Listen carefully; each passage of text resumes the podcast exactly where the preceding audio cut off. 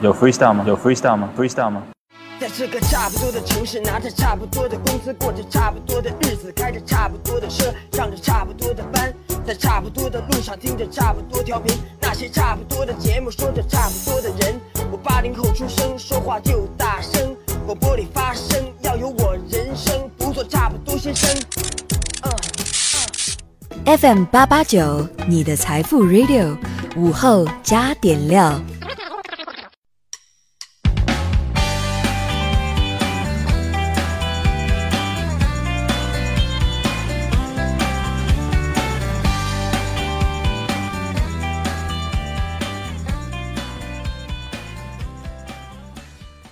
收音前的你还好吗？欢迎收听午后加点料，我是海鹏。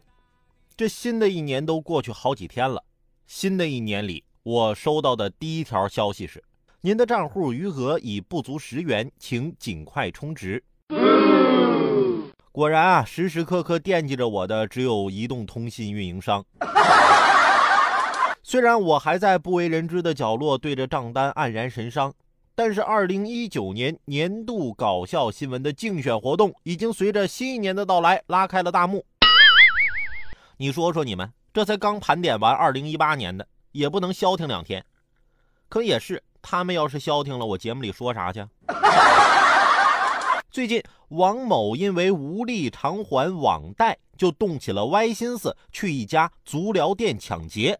谁知啊，却反被足疗店的人给控制了，要求王某找人拿六万块来赎他，否则就以他入室抢劫的名义报警。王某的表弟段先生收到消息后报了警，还向警方提供了他跟绑匪之间的电话录音。最终，警方赶到足疗店，王某与控制王某的六个人被一同拘留。你抢劫我，我就绑架你。你说说，你们这些个人全都加起来，有没有一个有法律意识的？所以说都进班房了吧？我就这么天天看着你们这些个新闻，我发现我就算失业了也不怕呀，我可以改行去当编剧啊。前段时间啊，我和老妈一起坐车回老家，车上啊人比较多，我俩没坐在一起，我晕车，上车之后就睡着了，醒了之后发现啊，我老妈不见了，这人去哪儿了？被人绑架了？要不要马上报警啊？等一下，我先给老妈打个电话。没想到啊，电话打通了，我老妈接的。我赶紧问啊，老妈你去哪儿了？可急死我了！我妈在电话里说：“嗨，我就说落下东西了吧，原来是把你落车上了。我已经到家了，你快自己回来吧。”